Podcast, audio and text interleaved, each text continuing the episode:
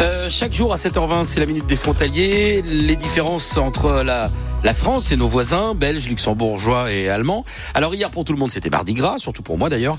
Euh, Aujourd'hui c'est le mercredi des cendres qui se déroule aussi au Luxembourg, Maxence Radovic. Les fêtes de carnaval sont célébrées chez la plupart de nos voisins. Et au Luxembourg, cette tradition est bien respectée. Et ça, tout le mois de février. Le carnaval au Luxembourg débute le 2 février, le jour du Lichmesdag.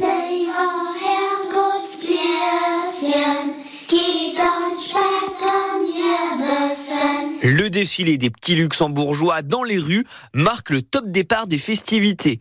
Manger plein de sucreries pendant carnaval, mais surtout les spécialités du Luxembourg. Les beignets de carnaval. Un petit peu comme chez nous, ce sont des beignets de carnaval qui sont fabriqués à base de pâte qui est frit dans de l'huile. Mais après le mardi gras, il ne faut plus en manger de ces beignets, ni de sucreries, car c'est la fin des festivités du carnaval. Place au mercredi décembre. C'est une journée qui est fêtée depuis plusieurs années maintenant dans les familles catholiques luxembourgeoises. Ce mercredi décembre existe aussi chez nous. C'est le jour qui marque le début du carême, une période qui débute juste après carnaval et avant Pâques. Le mardi gras a donc un rapport aussi avec ce mercredi décembre.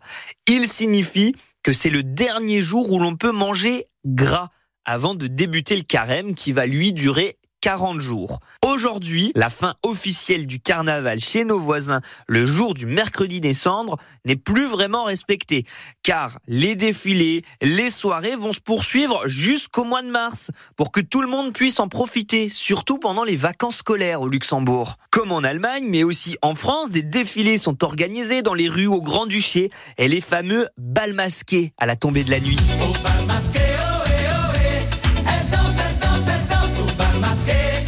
Du carnaval au Luxembourg, l'événement incontournable, c'est la cavalcade de Rémiche, qui aura lieu le 26 février prochain.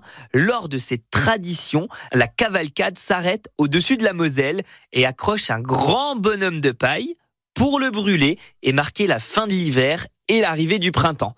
La particularité, c'est que ce grand bonhomme de paille est toujours un personnage masculin, sauf lors des années bissextiles. C'est un personnage féminin qui est brûlé. Et cette année, ce sera donc un personnage féminin car 2024 est, tu l'as dit, bisextile.